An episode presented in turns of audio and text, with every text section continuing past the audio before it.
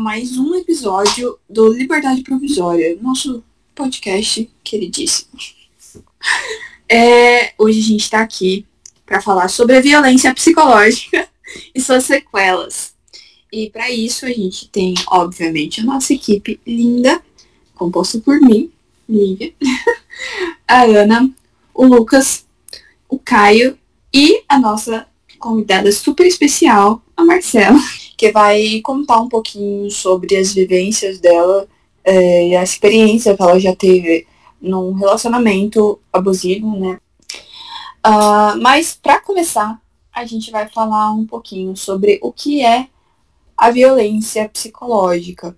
Então, explicando um pouco resumidamente para vocês, né, a violência psicológica ela é qualquer conduta, como controle sobre as ações alheias, no caso de hoje as ações alheias sobre a mulher, né, principalmente na vida da mulher, como a degradação, a agressividade, a possessividade, que é capaz de causar danos emocionais na autoestima e no pleno desenvolvimento da mulher.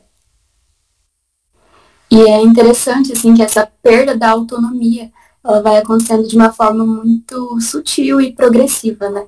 A ponto de muitas vezes demorar bastante tempo de gente perceber que está fazendo parte de um, de um relacionamento abusivo, como no meu caso, e até de uma violência, né? Tanto que é algo que muitas vezes se não é nem exposto, se não é nem falado sobre isso, muitas mulheres passam a vida toda achando que esse é um padrão normal de relacionamento. É, eu acho que vem muito da criação também, né?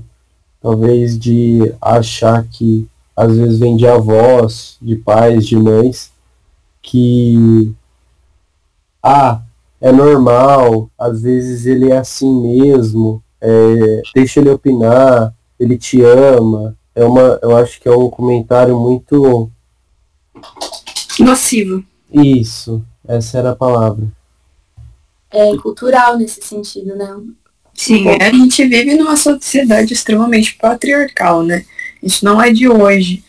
Uh, e, e, acontece muito. Os tempos estão mudando, mas é bem devagar. Então a gente ainda vê muito, principalmente em cidades menores, é, e mais rurais, mas não exclusivamente, é, de, de pais e avós é, que já criam seus filhos com esse pensamento de que é, a mulher serve para isso, isso e aquilo, você tem que tratar ela assim, assim, assado. E não só é, em relação à mulher, né, mas a, a, várias coisas, até já entre a questão da homofobia, do racismo e, e vários outros, é, várias outras violências. Né. É, eu acho que o, o sentimento de posse, dos ciúmes, é, ele é muito tratado assim, de tipo, é, ele te ama e é, é, é, essa maneira dele expressar que ele te ama. Então, às vezes a pessoa te priva de fazer algo, às vezes a pessoa te priva de vestir algo, e eu acho que isso é o, é o gatilho ali, é o, é o começo, na verdade, né? Que vai mais, vai mais profundo, vai mais além disso, mas eu acho que se você quiser identificar alguma coisa do tipo, é ali que você tem que prestar atenção. É, eu acho que ainda existe muito aquela cultura de que a pessoa é ensinada a ser o homem da casa, que é o que você já tinha falado, e a mulher é ser submetida a ele. Então, tudo que ele fizer, ele tá certo e ela tá errada. E a gente pode ver isso muito no, em alguns dos filmes que a gente separou para falar sobre hoje. Uh, e ele é. se chama A Garota no Trem. Onde a, a mulher ela é extremamente descreditada e taxada como louca uh, por algo que aconteceu no passado dela. Então ela esteve nesse relacionamento abusivo ela esteve casada com esse homem por anos e ele, uh, ele era violento, uh, não só psicologicamente, mas fisicamente também. E isso, uh, e a, além disso, ele sempre jogava culpa nela. É, fazia a mente dela ao ponto de, depois de um tempo, ela começar, ela criar memórias falsas de que ela era ela quem era a abusadora ela praticava as violências, ela era louca E até por causa disso ela desenvolveu o vício no álcool, né? Ela se tornou alcoólatra e quando ela presencia um crime, uh, ninguém, ninguém acredita nela, ninguém leva ela a sério, porque, enfim, ela provavelmente estava alcoolizada na, na hora e ela já tinha essa, essa fama de ser louca, né? De ser agressiva. Uh, então chega um ponto de que ela é acusada do crime. E é legal que. Não é legal, né? Mas é interessante que no filme mostra, o filme vai passando, você vai acreditando que, na verdade, a mulher que é errada, a mulher que é alcoólatra, e em todas as situações é porque ela tá alcoolizada, mas a gente vai descobrindo, né, aqui um spoiler, que ele que obrigava ela a tomar bebida alcoólica para depois as pessoas irem analisar né, o, o, caso, a situação que aconteceu e descobrirem que ela estava alcoolizada e por isso que ela que estava errada e não desconfiarem dele, não desconfiarem que ele era agressivo, que ele era o culpado de toda a situação. Exato. E é uma manipulação mesmo, assim, das, das contingências, né? E é uma manipulação que muitas vezes acontece até de forma, é, não diria nem totalmente inconsciente, mas é, como a gente estava falando, né, dessa questão da formação cultural e tudo mais, ainda tem a história da própria pessoa, né, que pode formar esse caráter é, muitas vezes agressivo e, e, possessivo, né, e a manipulação é justamente isso, é quando você é, se coloca em relação ao outro de uma forma em que é, o outro sempre tem esse protagonismo no sentido da culpa, né? E, e, esse sentimento de culpa, por exemplo, na minha experiência, foi o que mais teve, é, foi o que mais ficou, sabe, do, do relacionamento abusivo, porque é como se realmente sempre houvesse um motivo ou uma razão, né, para as formas de manipulação e, e aí ele fazia aquilo era porque você merecia. Exatamente, é. E aí, assim, às vezes vinha em forma de cuidado e tal, e quando aquilo não era obedecido, né? Então é como se você não quisesse ser cuidada, não quisesse ser amada. É... Então é uma manipulação mesmo, e que a gente só consegue perceber muitas vezes, como eu até disse na outra, né, agora há pouco, que é às vezes muito tempo depois, né? Até às vezes quando está fora do relacionamento, porque a manipulação faz com que a gente também não consiga enxergar claramente quem nós somos e quem o outro é. Né? Vira algo assim bem simbiótico, assim, bem é, difícil de discernir o que, que é meu o que é do outro. É, e às vezes a, a, a vítima só percebe que ela tá num relacionamento abusivo quando chega ao ponto da violência física, né? Porque enquanto tá só ali na manipulação, é, na lavagem cerebral, a pessoa acha que aquilo é normal, né? Que ela é errada, então aquilo é normal porque ela merece.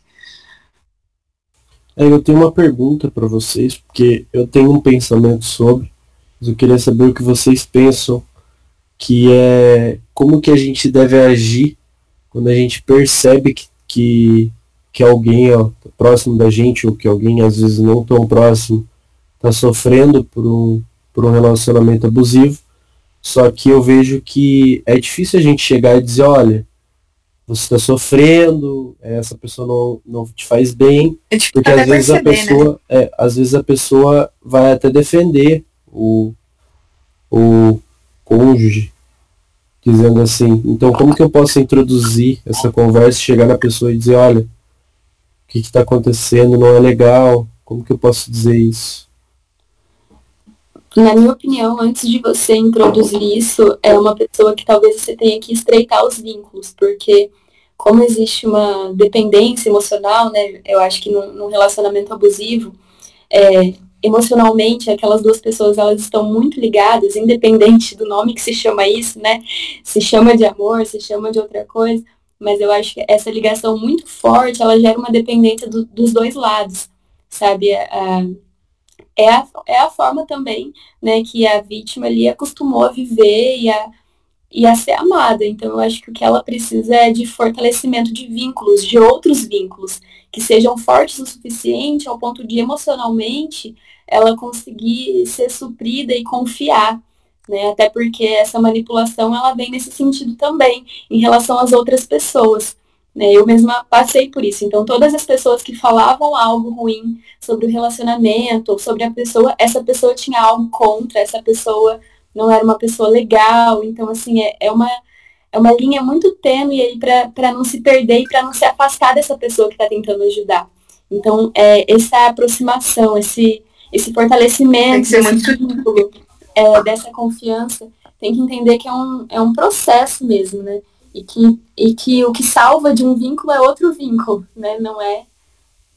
Eu acho que é, que é nesse sentido. Foi, pelo menos né, na, minha, na minha experiência, foi dessa forma que também eu consegui é, sair desse relacionamento. Ô Marcelo, já aproveitando que você está contando um pouco sobre a sua história, o seu relacionamento, como que foi para você é, você já estava falando sobre essa questão dos relacionamentos, que a, gente, que a gente, que uma forma de fortalecer a pessoa é fortalecendo os nossos vínculos.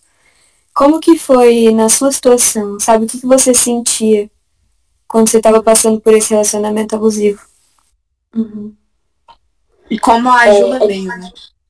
Uhum. É difícil, assim, distinguir um sentimento, porque eu acho que são vários, e eu acho que talvez o que define é confusão né? Uma hora parece que é a pessoa que mais te ama no mundo e que ninguém vai te amar como aquela pessoa, pela forma com que a pessoa consegue, assim, é, se apropriar emocionalmente de você. E por outro lado, né, às vezes é, é o seu maior inimigo, né? E ao mesmo tempo alguém que você não consegue fugir nem se livrar. Então é muito louco isso, porque é realmente uma, uma confusão e, eu, e isso envolve isso que eu acabei de falar, né, da dependência emocional, que é difícil de sair, isso envolve também é algo de cada um, né? Tem pessoas que por, né, que, que por sua história e tal, já são mais autônomas, talvez é, conseguiriam lidar de outra forma, mas no, no meu caso, percebi assim que, que era muito confuso, né? Ao mesmo tempo que, que em momentos era emocionalmente muito intenso, né? era intenso das duas formas, né? Tanto na forma que parecia positiva, tanto na forma negativa. E aí eu entendi assim que, que essa intensidade, ela muitas vezes ela se torna um vício, sabe? Como se tudo na, na vida tivesse que ser difícil, intenso, quando na verdade um relacionamento ele precisa ser tranquilo. Então acho que, não sei se eu consegui Exato. me expressar muito bem, mas eu acho que o, o sentimento de estar num relacionamento abusivo é estar constantemente confuso e constantemente numa intensidade emocional onde você não consegue muitas vezes discernir se você está fazendo algo porque você quer ou porque é o outro. É confuso. Sim, e essa intensidade, é, você já deve ter pensado, pelo menos em algumas vezes, é, se separar dessa pessoa no meio do trajeto Uhum. E eu queria saber se como que ele fazia para te manter no relacionamento. Porque uhum. para um relacionamento ser tão intenso assim, eu acho que às vezes tem um extremo que está muito bom e tem um extremo que está horrível, péssimo. Uhum.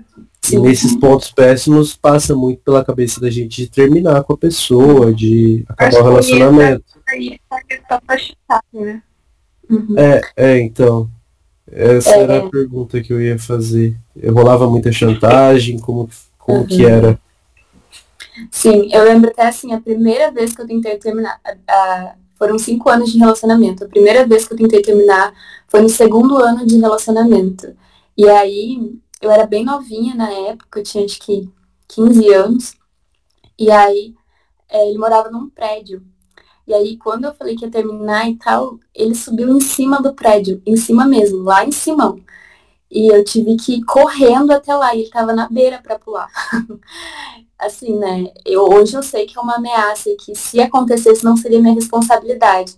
Mas foi o meu primeiro choque, tipo assim, como assim, essa vida tá nas minhas mãos. E aí me senti responsável totalmente por aquela pessoa, né? Ao ponto de, de terminar ser sinônimo de ameaçar a vida dele, entende?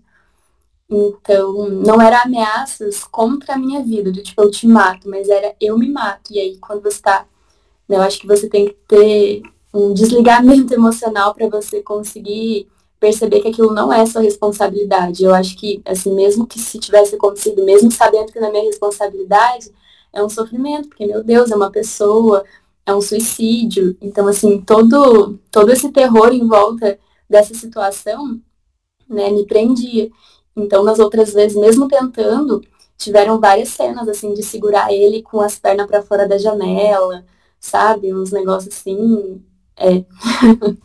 Era bem, bem terror mesmo. É, você acha que assim tem como impor limite no começo do relacionamento para que isso não acontece? Ou é tipo acontece de forma tão natural que quando você se dá conta já, você já está no relacionamento abusivo? Eu, acho que eu imagino que seja sutil?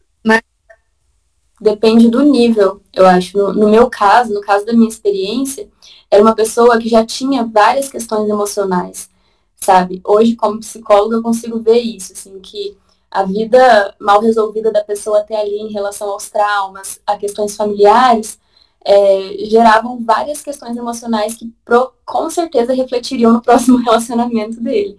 Então, assim, hoje eu consigo ter claramente essa visão de que sim, existem pessoas que, que vão agir, vão reagir dessa forma, né, diante de, de perdas, diante de, é, de um relacionamento, da sua própria insegurança.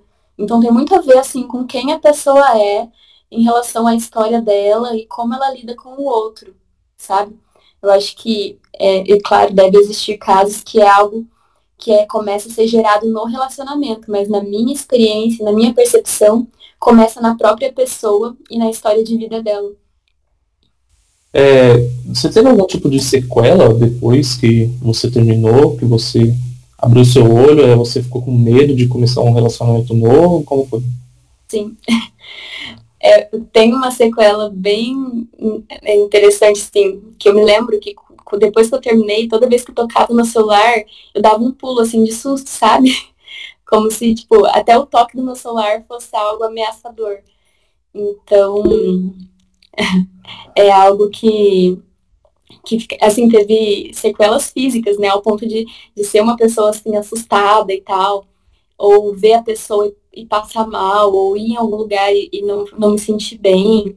Mas também em relação a, a um outro relacionamento, né? Foi um processo de, de cura, de transformação dentro de mim, para eu conseguir é, primeiro, assim, restaurar a minha autoestima, né, o meu autoconceito, para mim, na verdade, conseguir também compreender a, a pessoa, o outro, né, porque eu acredito também que guardar mágoa, ressentimento, tudo isso faz muito mal para quem sofre também. Então, foi um tempo de entender isso que eu estava falando até agora, tipo, a história da pessoa, o que fez ela se tornar assim.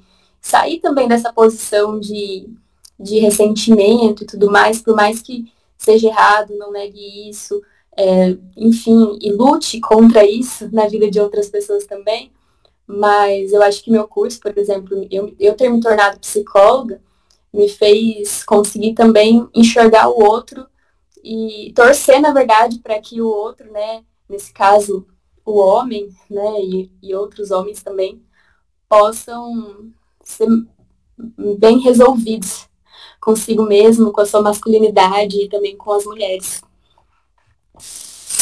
E de forma mais prática, você teve algo que te ajudou, tipo, como por exemplo terapia, uhum. ou ter um relacionamento com alguém que você confia? Uhum. Bom, na prática, eu saí desse relacionamento, estava né, no curso de psicologia, eu estava também sendo muito, muito, muito fortalecida espiritualmente. Então, foram coisas e pessoas, né, eh, quando eu falei dos vínculos, né, de se fortalecer emocionalmente, tem muito a ver com fortalecer outros vínculos. Então, eu fui criando outros vínculos muito fortes, né, eu fui tendo muitas amigas, muitos, muitos amigos, muitas pessoas diferentes daquela realidade, né, e que, que foram me fortalecendo, mas com certeza esse tempo de na prática, assim, de autorreflexão, de, de se ver, de, de pensar as minhas crenças, de pensar na vida mesmo, assim, de uma forma autônoma, né? Sem ter outra pessoa controlando minha mente. Então fez com que com que pudesse e sendo restaurada, assim, a minha integridade. É, e eu acho que é, o fato de você ser tão nova na época, né? Uhum. É, influenciou muito, porque uma, é, você estava num período de desenvolvimento pessoal, né? Uhum. É, no meio ali da adolescência. Ah, é uma fase em que a gente está muito conflituoso, né? E, e aí vem uma pessoa e bagunça tudo na sua mente. E eu acho que isso consegue ser ainda pior do que passar algo do tipo na idade adulta. Com certeza. Eu acho que a adolescência, hoje eu tenho isso para mim, diante da minha experiência, né? Que é um momento onde a gente tem que se formar como sujeito, como personalidade, sabe? Quanto menos interferência, assim, tão intensa, melhor.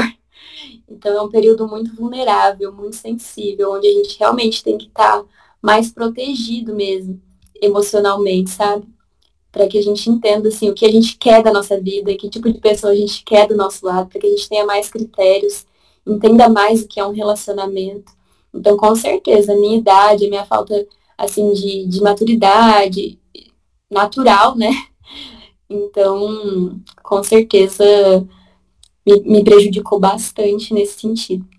Eu acho que é até por isso que deve ser é, reforçado, é, principalmente para meninas, mas para meninos também, é, que se envolver nessa idade com pessoas mais velhas não é interessante, né? Porque uhum. na maioria das vezes essa pessoa vai se aproveitar de você, de uma forma ou de outra. Uhum. É, então, uh, evitar, né? Tipo, é, explicar os, os, motivos do porquê aquilo não ser interessante. Porque a pessoa na cidade se sente super madura, né? Então, só que não é bem assim. Eu acho que essa questão de desigualdade, não só de idade, mas de conhecimento mesmo, né?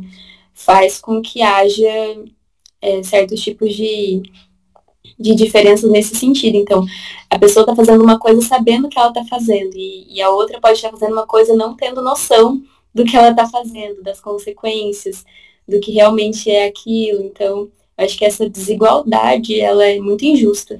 Por isso que eu acho muito importante a gente lembrar que Cada pessoa tem uma bagagem e por isso é tão importante a gente respeitar cada um, principalmente no começo de um relacionamento. E também lembrar que violência psicológica gera sim sequelas e sequelas muito, muito, muito interferentes na nossa vida atual. É, as sequelas podem ir desde tiques, né, como aconteceu com a Marcela, até fobias, tipo fobia social, a pessoa é, é, desenvolver um medo de se relacionar com outras pessoas, de sair na rua por conta daquele relacionamento. E também é sempre válido lembrar é, que esse, esses relacionamentos não são só amorosos, né? Eles podem acontecer uhum. em qualquer relação, no trabalho, na amizade, na família. Então, é algo que todos nós estamos suscetíveis. Sim, e é importante, eu acho que a, a maior jornada nesse sentido preventiva é a jornada do, do autoconhecimento, né? Você saber os seus limites, você saber o que é seu, para você também reconhecer o que é do outro e poder não aceitar aquilo que não te convém. É, e aí tem, eu acho muito interessante frisar também, tem muitas campanhas que te ajudam a talvez se abrir talvez denunciar é, de forma sutil para que a pessoa que está próxima de você, que te causa esses danos, não, não perceba, porque você tem medo de uma possível violência física, ou talvez mudar de ideia, porque essa pessoa pode te convencer do contrário. Então, às vezes, você entra no site da Marisa, tem da Magazine também, onde você consegue fazer, pedir essa ajuda de forma sutil sem que a pessoa perceba. Muito interessante. Sim, e existem também ah, as denúncias anônimas, né? Não sei se vocês já viram o caso de uma mulher que ela ligou na polícia para fazer a denúncia, é, só que como ela estava perto da pessoa, ela falou como se estivesse ligando para uma pizzaria, né? E aí o policial, ah, se você estiver sofrendo violência ou algo do tipo, é, pede uma pizza de calabresa. E, e, a mulher pediu e ela recebeu a ajuda. Então, essas são formas sutis de, de fazer isso, de fazer essa denúncia. É, tem também uma campanha que se iniciou no ano passado, onde se você estiver passando por um abuso, você entra numa farmácia com um X vermelho na sua mão ou em algum papel, entrega para a atendente, que automaticamente ela vai entender e vai poder te ajudar. É uma forma sutil também de você denunciar e, e a pessoa não perceber. É, e além disso tudo também existem as formas tradicionais, né? Que é a ligação é, anônima ou não para a polícia ou para a delegacia da mulher do, da sua cidade. E aí eu acho bastante interessante que haja é, projetos como esse, assim, para conscientizar mesmo a população, porque ainda existe muito receio das pessoas de elas falam assim, ah, de se meter na vida do outro e, tipo, briga de marido e mulher não se mete a colher, isso é algo muito comum ainda, né? Falam, né, ah, depois da denuncia, a mulher volta. Então, assim, eu acredito que, que trabalhos como esse, projetos como esse de conscientização, como vocês estão falando, é algo que até é para todas as pessoas, né? Não só para pessoas que são vítimas, até porque para que alguém ajude, essa pessoa tem que entender o contexto, tem que ter a paciência de viver esse processo e de, de se colocar nesse lugar de ajuda que não é um lugar fácil, mas que é um lugar necessário de, de que todos nós ocupem, né? Sim, é verdade. Por isso é importante frisar também para você que está nos ouvindo compartilhar esse podcast com o maior número de pessoas que você conseguir, para as pessoas que você acredita serem vítimas ou apenas quer que saibam desse conteúdo e também continuar nos acompanhando, que a gente vai continuar falando sobre a violência contra a mulher e as suas diversas formas.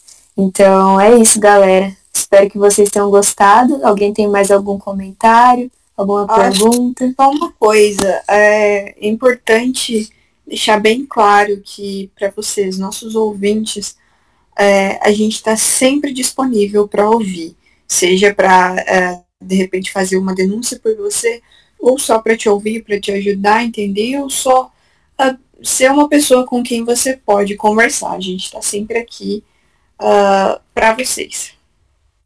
Queria agradecer também pelo convite de vocês e dizer que para mim é importante falar sobre isso, né? Porque é algo que, que não só aconteceu comigo, mas acontece com um monte de gente. Dizer também que existe ajuda profissional né, existem profissionais, psicólogos, pessoas capacitadas para ajudar profissionalmente. Então não tenham medo de pedir ajuda. Sim, Marcela, nós te agradecemos. Muito obrigada pela sua participação, muito obrigada pelas suas contribuições aí. E até a próxima. Falou, galera. Muito obrigada por nos ouvirem e é nós.